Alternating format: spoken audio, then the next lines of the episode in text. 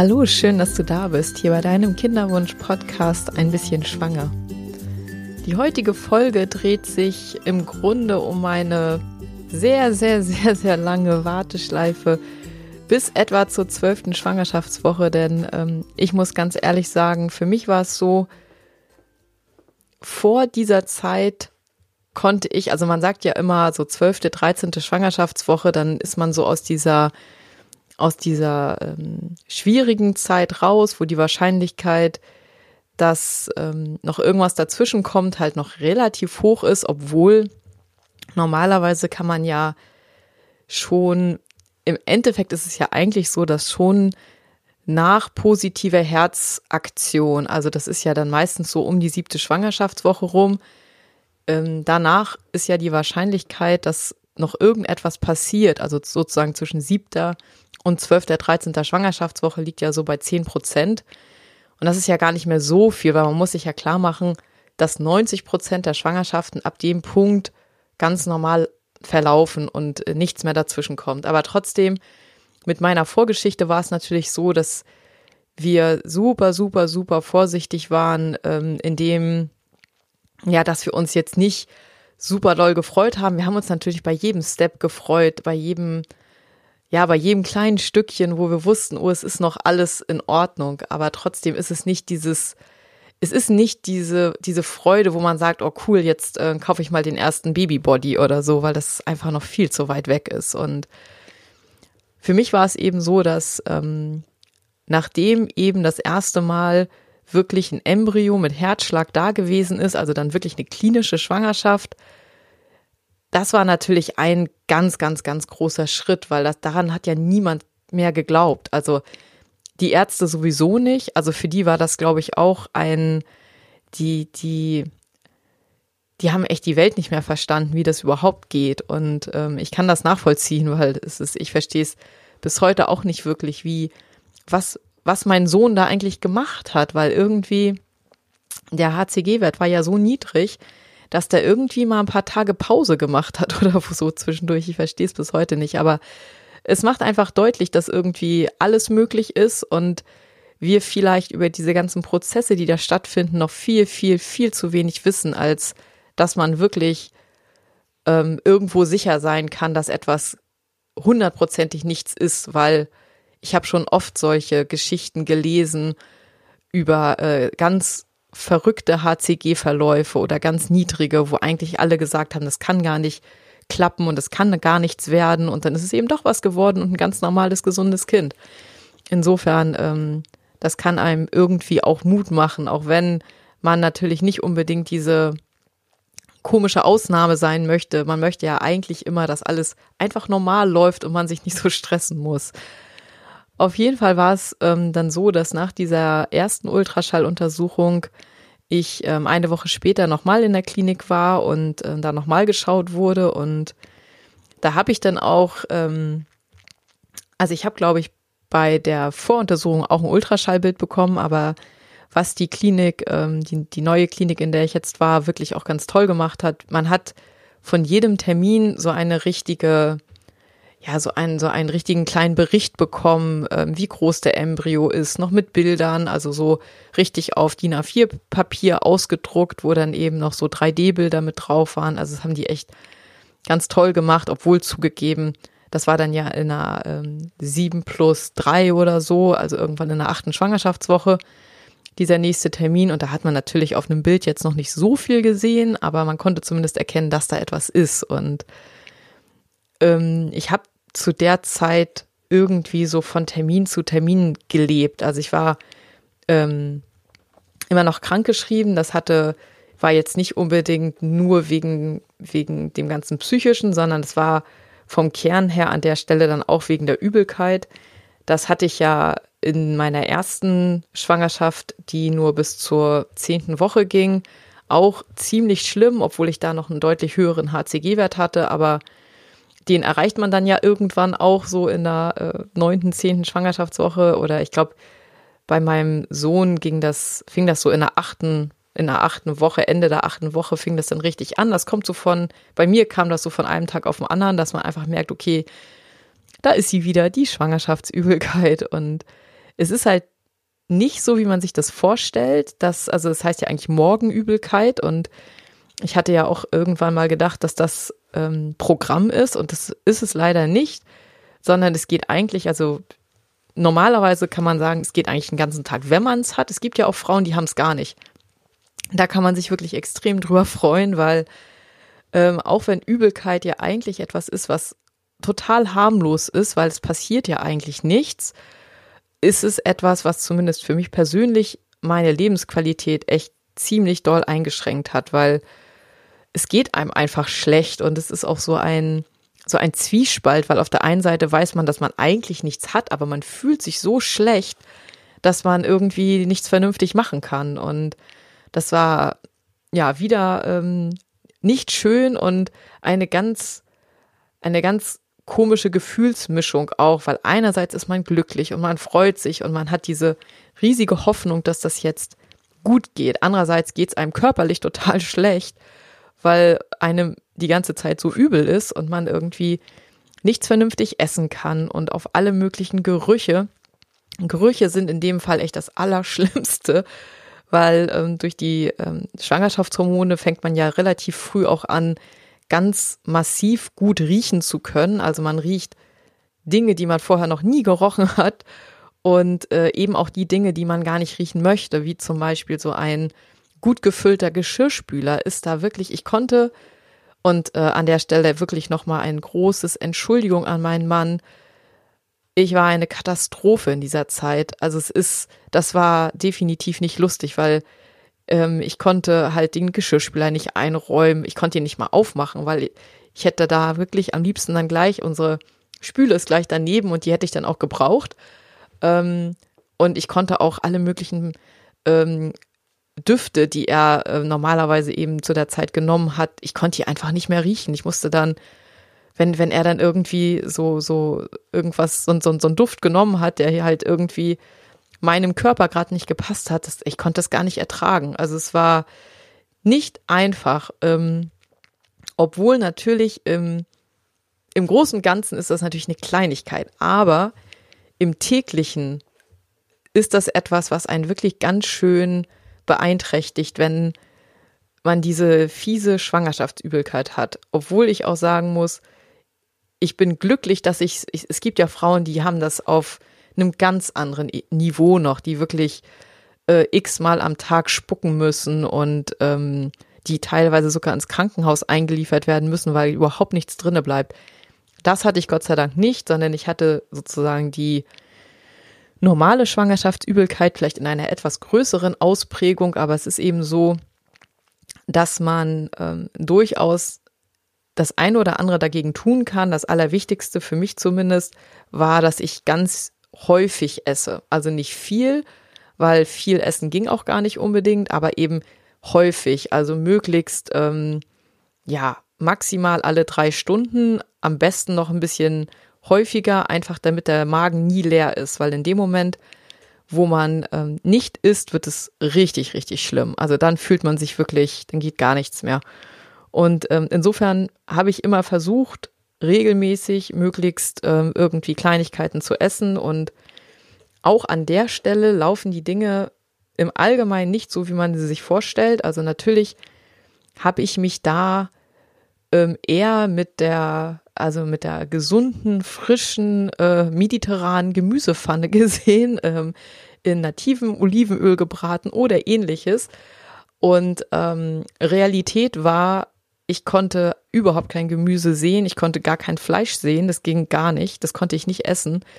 Ähm, alles, was ich einigermaßen ohne Probleme essen konnte, war trocken, wie wenn man so einen Magen-Darm-Infekt hat. Also dann gehen ja auch ein Schluck Cola und eine Salzstange geht, aber viel mehr eben nicht. Und genauso ging es mir eben nur über, ähm, das ging bei mir bis zur 20. Schwangerschaftswoche. Also wirklich drei Monate hatte ich ähm, im Endeffekt so in der Zeit, in der ich am Tag wach war, hatte ich, war mir schlecht. Und ähm, ich konnte wirklich zu der Zeit auch nicht unbedingt die Sachen essen, die ich hätte essen wollen. Aber an der Stelle denke ich irgendwie, auch wenn das nicht so ist, wie man sich das so in, in der Fantasie, in der idealen Welt vorgestellt hätte, es ist ja trotzdem alles soweit gut gegangen und ähm, mein Körper hat anscheinend trotzdem das bekommen, was er haben wollte in dieser Phase und ich hoffe, dass man sich da auch so ein bisschen drauf verlassen kann, dass der Körper einen so, so ein bisschen lenkt. Denn, ähm, also zum Beispiel Süßigkeiten oder so war auch überhaupt kein Thema. Also das war auch nicht unbedingt das, was, ja, was ich gut essen konnte, sondern das war eher so, naja, solche Geschichten wie Pizza zum Beispiel, was ja auch kein, keine gute Ernährung ist, aber das war eben, das ging, so, so, so ging es mir dann so einigermaßen. So habe ich mich irgendwie über den Tag gerettet. Und was auch skurril war, ist, dass ich zum Frühstück immer ähm, so einen komischen Hip-Keks-Babybrei essen konnte. Ich weiß nicht, wie ich da drauf gekommen bin, aber ähm, das ging auch die gesamte Zeit, wo ich, wo mir wirklich schlecht war, weil morgens ist es natürlich am, am schlimmsten, weil man eben mit einem relativ leeren Magen aufwacht. Und ähm, da muss man echt versuchen, dass man ganz schnell irgendetwas in den Magen bekommt, damit es einigermaßen wieder geht. So viel zum Thema Übelkeit. Ähm, ich hoffe wirklich, äh, wenn du denn endlich schwanger bist, dass du das Problem nicht hast, weil lustig ist es nicht, aber man überlebt es. Es ist halt irgendwie, denkt man die ganze Zeit, okay, versuchen wir es positiv zu sehen. Es scheint noch alles in Ordnung zu sein oder ähm, man hofft zumindest darauf. Und ähm, es ist ja für einen guten Zweck, auch wenn es ziemlich doll stört. ähm, ja, und für mich war das dann so, dass ich im Endeffekt in dieser Zeit ich habe wirklich so von Termin zu Termin gelebt. Ich habe ähm, zwischendurch natürlich versucht, mich einfach abzulenken und irgendwie, ähm, irgendwie, naja, so gut das denn ging, weil ich habe auch einfach viel auf der Couch gelegen, weil ich im Stehen war diese Geschichte mit der Übelkeit immer ein bisschen schlimmer. Und ähm, habe dann aber mehr oder weniger mich eben immer darauf gefreut, wenn ich dann wieder einen Arzttermin hatte. Also wobei das natürlich auch eine Mischung ist. Es ist immer die die Freude darauf, jetzt dieses kleine Wesen wieder im Ultraschall sehen zu können und die Angst davor, dass irgendwas nicht stimmt. Weil wenn man das einmal gehabt hat, diese Situation, wo der Arzt irgendwie verzweifelt auf dem Ultraschall versucht, den Herzschlag zu finden und es aber keinen Herzschlag mehr gibt, dann ist das, bleibt das einfach so als Horror im Kopf. Also das, das hatte ich wirklich ganz, ganz lange, auch bis zur bis zur zwölften Schwangerschaftswoche, dass ich ähm, immer die Angst hatte, wenn ich zu meiner Ärztin gefahren bin, immer die Angst hatte, immer gesagt hat, oh, hoffentlich ist alles in Ordnung, hoffentlich schlägt das Herz, hoffentlich ist die Entwicklung so, wie sie sein soll. Und ähm, solange, ja, so, solange da noch nichts sicher ist, also sicher ist es natürlich sowieso, im Endeffekt kann man sagen, sicher ist es wirklich erst, wenn man es geschafft hat, das Kind ähm, unfallfrei auf die Welt zu bringen. Und dann ist da so der Punkt, wo, wo man zumindest hinter diese ganze Geschichte Kinderwunsch, schwanger werden und schwanger sein dann auch einen Haken machen kann. Aber ähm, für mich so war es einfach so, ich habe immer so von, von Schritt zu Schritt gelebt, was auf der einen Seite ähm, gut war, auf der anderen Seite, das erzähle ich nachher nochmal, wo das wirklich dann auch zu Problemen führt. Äh, das ist aber vielleicht auch einfach mein persönliches Problem. Und ähm, ja, ich habe dann auch irgendwann, ich glaube, das war sogar dann relativ schnell. Also ich bin in einer in der neunten Schwangerschaftswoche ähm, in der Klinik dann entlassen worden und da sah alles gut aus, war alles soweit in Ordnung und ähm, war dann, ich weiß gar nicht genau, ich glaube relativ zeitgleich hatte ich dann irgendwann auch den ersten Termin dann bei meiner Frauenärztin und habe dann endlich zum ersten Mal meinen Mutterpass bekommen, den ersten ähm, den, den allerersten habe ich dann ja auch irgendwann gekriegt, aber da wusste ich ja schon, dass es, ja, dass, ähm, dass das nichts werden wird. Und ähm, hier habe ich jetzt endlich den Mutterpass bekommen und ähm, das war auch, also ich muss sagen, dieser Schritt von der Kinderwunschklinik zur normalen Frauenärztin, das ist auch für mich zumindest ein ganz wichtiger Schritt gewesen, weil da fühlt man sich das erste Mal wie eine normale Schwangere. Und zwar das allererste Mal, weil diese ganze Kinderwunsch-Klinik-Geschichte ist, ich weiß nicht, also für mich gab es da auf jeden Fall so dieses ganz tiefe Sehen, dass ich endlich nicht mehr dieses super Spezielle haben wollte, wo ich irgendwie, keine Ahnung, äh, das äh, super Problem Projekt schwanger werden irgendwie auf der Stirn stehen habe. Und bei meiner Frauenärztin ähm, ist man dann eben irgendwann einfach nur zwar eine Risikoschwangere, erstens natürlich wegen meinem Alter, weil ich ja da auch schon 37 war, aber insbesondere eher noch wegen meiner Vorgeschichte. Und man ist aber trotzdem für alle anderen ist man eher die ganz normale, also man hat, man ist halt ganz normal schwanger, man hat so einen Mutterpass und kommt dahin und ähm, ja, ähm, es ist nicht mehr so, man fühlt sich nicht mehr so ähm, außerhalb der normalen Normalzone und auch wenn diese Termine immer, also auch wenn das immer ein gewisser, besonders ganz am Anfang, nachher jede Woche führt natürlich dazu, dass man ein bisschen ruhiger wird, dass man einfach so ein bisschen mehr die Zuversicht bekommt, diesmal ist alles gut.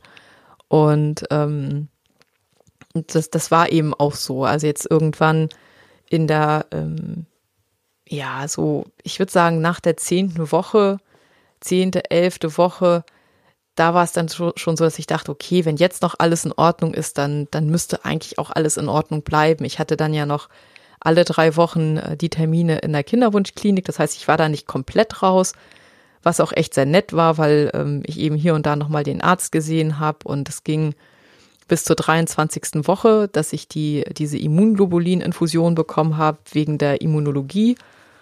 Und ähm, ja, das war auch, ja, das war auch ein, einfach irgendwie so ganz, ganz angenehm, weil ich mich da einfach auch wohlgefühlt habe. Und ein Thema, was für mich, ja, was ich viel zu lange rausgeschoben habe und das hier an der Stelle auch auf jeden Fall ähm, als Tipp, weil für mich war es einfach so, dadurch, dass ich so lange Angst hatte, dass es nichts wird und dass es nicht hält und ähm, mich einfach so unsicher gefühlt habe in dieser ganzen Situation, dieser, dieser Frühschwangerschaft, habe ich zum Beispiel das Thema Hebammensuche so total von mir weggeschoben, weil erstens hatte ich irgendwie keine Energie dafür, weil ich mich ja sowieso nicht wirklich toll gefühlt habe und dann war das auch noch so, ja, ich weiß ja gar nicht, ob ob ich jemals für diese Schwangerschaft eine Hebamme brauchen werde und so weiter und das war irgendwie aber total doof von mir, weil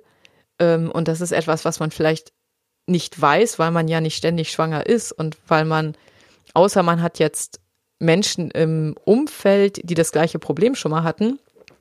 Also für mich war das zumindest etwas, was mir nicht klar war. Und zwar ist die Hebammensituation super, super schwierig in Deutschland, insbesondere in, Ho in Großstädten. Also ich weiß nicht genau, aber auf, auf dem Land ist es ja auch nicht mehr so einfach, weil es ja nicht mehr viele Krankenhäuser gibt, die überhaupt noch Entbindungen machen, weil man da nicht viel Geld mit verdienen kann. Ähm, und in Großstädten ist es eben einfach so, man hat zwar die Krankenhausversorgung, ist zwar super gut, aber man muss sich halt klar darüber sein, dass die Ausstattung der ähm, Kreissäle, dass das eben jetzt nicht so ist, wie ich mir das mal in meiner kompletten Naivität vorgestellt habe. Ähm, ich dachte halt irgendwie, da haben die sechs Kreissäle und dann haben die da sechs Hebammen, die in diesen Kreissälen arbeiten und sich über, also sich um die Schwangeren kümmern, die da ihr Kind entbinden. Und das ist aber nicht so. Sondern auch das ist natürlich in unserer heutigen Welt optimiert und da Geburten eben teilweise auch lange dauern können, äh, können. Das heißt natürlich nicht, dass, es das, dass das auch so kommt. Ähm, ist es so, dass man, ich glaube, in der Klinik, in der ich entbunden habe, war das so, dass es sechs Kreissäle gab und für diese sechs Kreissäle unter normalen Umständen drei Hebammen. Und nun kann man natürlich, ähm, das ist etwas, was ich natürlich zu dem Zeitpunkt, als ich jetzt in der fünften, sechsten, siebten Schwangerschaftswoche, da hatte ich ganz andere Themen, da hatte ich ganz andere Sorgen. Da habe ich mir nicht darüber Gedanken gemacht, sollte ich jetzt äh, mir irgendwie äh, mich auf die Suche nach einer Hebamme machen. Aber ich hätte es tun sollen weil ähm, an dem Punkt, wo ich dann damit wirklich auch gestartet bin, das war, glaube ich, ungefähr, naja, so zehnte, zehnte, elfte Schwangerschaftswoche. Da habe ich gedacht, so, oh Mensch, ähm, sieht jetzt eigentlich alles gut aus und es ist zwar noch weit hin, aber trotzdem ist dann so schon so ein bisschen so im Hintergrund so, okay, vielleicht wird das wirklich eine Geburt und wenn das eine Geburt wird, dann möchtest du eine Hebamme haben, weil und das ist, glaube ich, auch, also es war zumindest für mich so, durch diese ganze Kinderwunschbehandlungsgeschichte habe ich zumindest so diese gesunde Sicherheit in Bezug auf meinen Körper einfach irgendwie verloren. Also ähm, es ist ja bei einer Geburt auch wichtig, dass man irgendwie so ein bisschen darauf vertraut, dass der eigene Körper das alles kann. Und für mich war es aber so, dadurch, dass mein eigener Körper das mit dem Schwangerwerden so gar nicht auf die Reihe bekommen hat und ähm, da so viel Hilfe nötig war, dass ich wirklich, ja, dass, dass dieses Urvertrauen nicht da war. Und deswegen habe ich gedacht, oh Gott, ich brauche ich brauche jemanden, der da Bescheid weiß, was da gerade abläuft und der ähm, was was passiert, wenn ich halt die vierte bin, die gerade das Kind irgendwie, wo das jetzt gerade in die heiße Phase geht und die ersten drei Hebammen, die halt da sind, sind gerade woanders beschäftigt und dann liegt man da. Und eine Zeit lang dachte ich, dass das eine, also dass ich da irgendwie, äh, da mein Kopfkino mit mir durchgeht und das irgendwie eine verrückte Vorstellung ist, dass das so sein könnte. Und ich habe dann aber eben im Verlauf ähm, dieser ganzen Geschichte irgendwann auch mit vielen Hebammen gesprochen und die haben mir genau das bestätigt. Also es ist eben keine, ähm, es ist, es ist keine Übertreibung, dass das oft so ist, sondern in den Krankenhäusern, besonders in den großen Krankenhäusern, arbeiten die Hebammen wirklich unter massivsten Stress und ähm, ja, das ist nicht so, wie man sich das wünscht, dass man eben eine ruhige Atmosphäre hat, wo man eine entspannte Hebamme hat, die einem entspannt durch die Geburt hilft, sondern äh, man hat halt Menschen, die sich da komplett zerreißen müssen in diesem System. Und ähm, was wirklich total toll ist, ist, dass es Beleghebammen gibt. Wusste ich ehrlich gesagt Anfang meiner Schwangerschaft gar nicht, dass es das überhaupt gibt. Und Beleghebammen sind Hebammen, die ähm, Belegbetten, also sozusagen einzelne Betten in einem Krankenhaus ähm, betreuen oder ähm, zuge, also sozusagen ähm, zugeordnet bekommen oder das ist eine, eine Abmachung zwischen dem Krankenhaus und der Hebamme.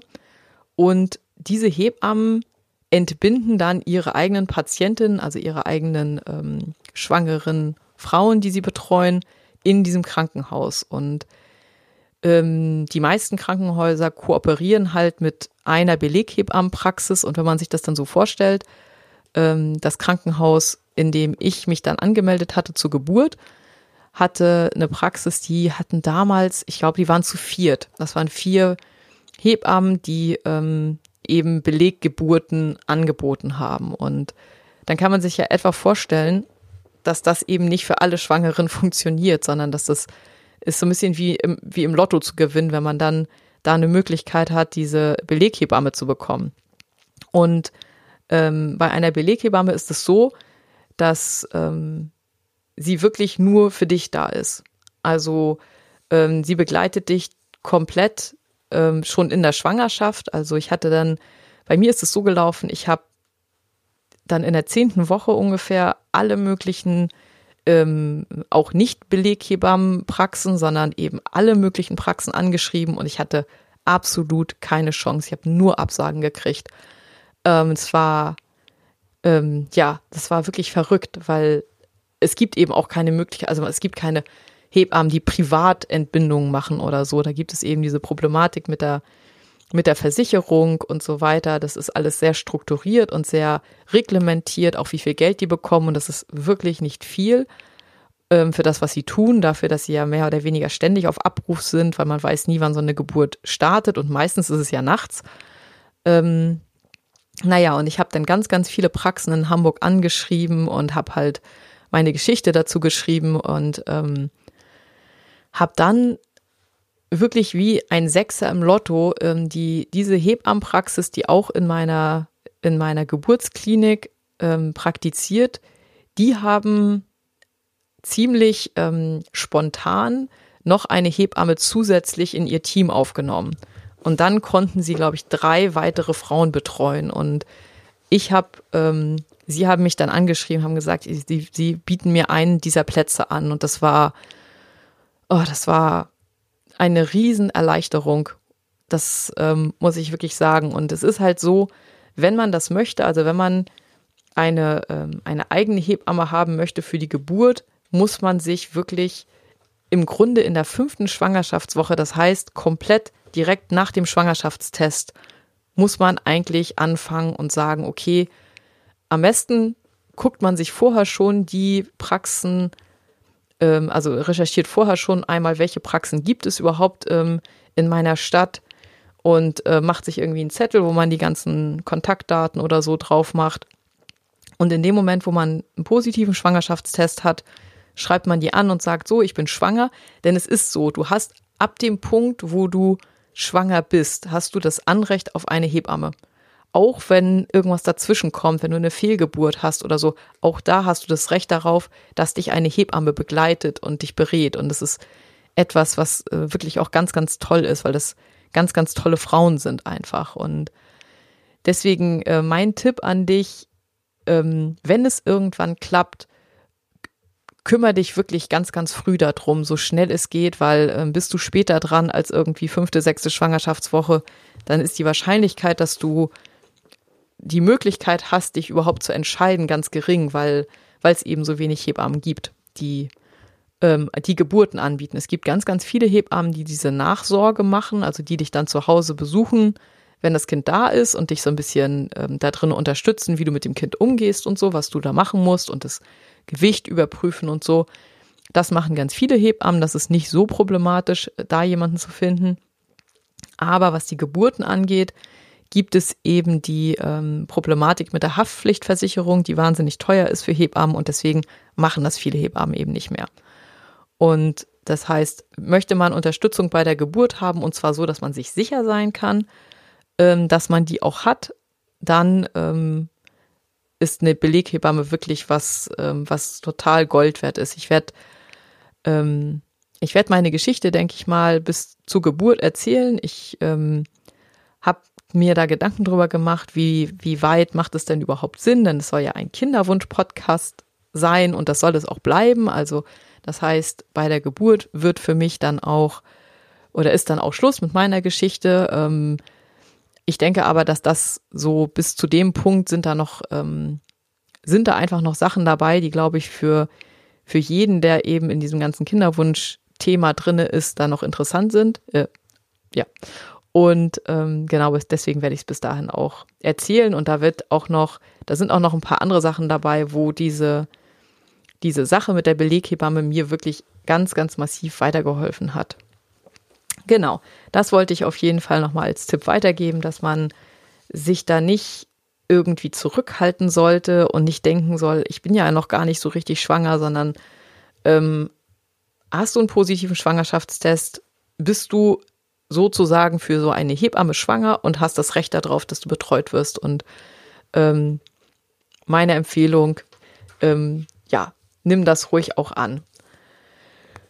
Gut, was ähm, gab es sonst noch? Also eine Sache, die ich noch gemacht habe und ähm, mir hat das zumindest geholfen, einfach um so ein bisschen diese, diese Angst, weil das Problem ist ja, dass man noch nichts merkt. Also das Einzige, was man merkt in dieser Phase so zwischen, zwischen ähm, ja, 8. bis 12. oder auch noch länger Schwangerschaftswoche, es ist ja so, dass man den Embryo irgendwie noch nicht spürt, weil der noch so leicht ist und ähm, sich zwar schon bewegt, aber eben auch noch so viel Platz in der Gebärmutter ist. Und das heißt, man kann eben zwischendurch schlecht einschätzen, ist noch alles in Ordnung. Und heute gibt es ähm, so Fetaldoppler, das sind im Grunde äh, wie so eine Art Mikrofon, was in den Bauch reinhört und dann gucken kann, ob der, ob das Herz noch schlägt. Die sind normalerweise empfohlen, also so, dass die, dass man davon ausgehen kann, dass sie auch funktionieren, so ab der 12., 13. Schwangerschaftswoche.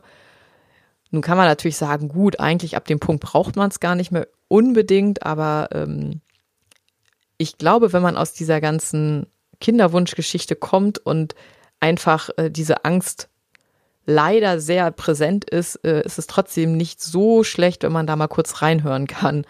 Ähm, ich habe das ziemlich stark, ähm, also für mich, ich habe da jetzt nicht alle drei Stunden mal diesen, diesen Doppler draufgehalten, weil irgendwie ist man sich auch nicht sicher, ob die das mitbekommen und ob die Embryonen das unter Umständen stört, weil das irgendwie, ja, weil die das irgendwie schon hören können oder so. Das weiß ich nicht genau.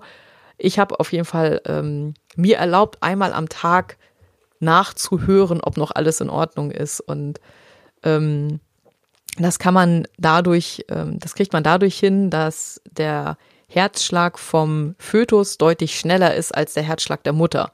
Das heißt, bekommst du so einen Herzschlag von 130, wird das irgendwie angezeigt, dass da eben ein Herzschlag von so 130 Schlägen pro Minute ist, dann ist es eben der Herzschlag vom Kind und nicht dein eigener Herzschlag. Hoffentlich. Ansonsten bist du sehr, sehr aufgeregt. Ähm, ja, das habe ich noch gemacht. Das war etwas, was mich so im täglichen so ein bisschen beruhigt hat und ähm, ja, das war dann äh, die Zeit bis zur zwölften Schwangerschaftswoche. In der nächsten Episode werde ich ähm, erzählen, wie ich in der zwölften Schwangerschaftswoche ist ähm, die erste ganz große Ultraschalluntersuchung, ähm, wo man ja, wo man wirklich ganz, ganz viel sehen kann und wo ich einfach auch noch ein bisschen mehr darüber erzählen möchte, was man da sieht und ähm, wie es mir so mit dieser ganzen Geschichte ging. Und ich glaube, das wird aber, das wird dann aber heute sonst viel zu lang. Und wir hatten ja heute jetzt auch schon eine ganze Menge Themen. Und deswegen erzähle ich das einfach in der nächsten Woche.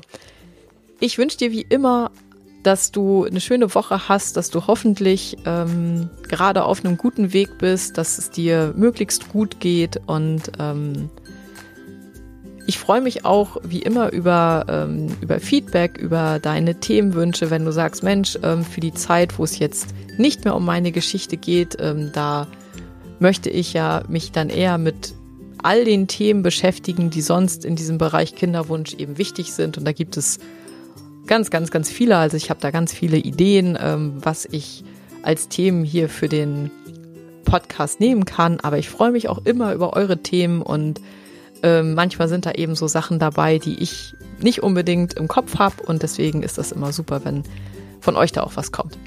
Genau, ich wünsche dir eine schöne Woche. Ich wünsche dir wie immer viel Erfolg, viele schöne Momente, wie immer alles Liebe und ähm, versuch die Zeit trotzdem zu genießen. Deine Katharina.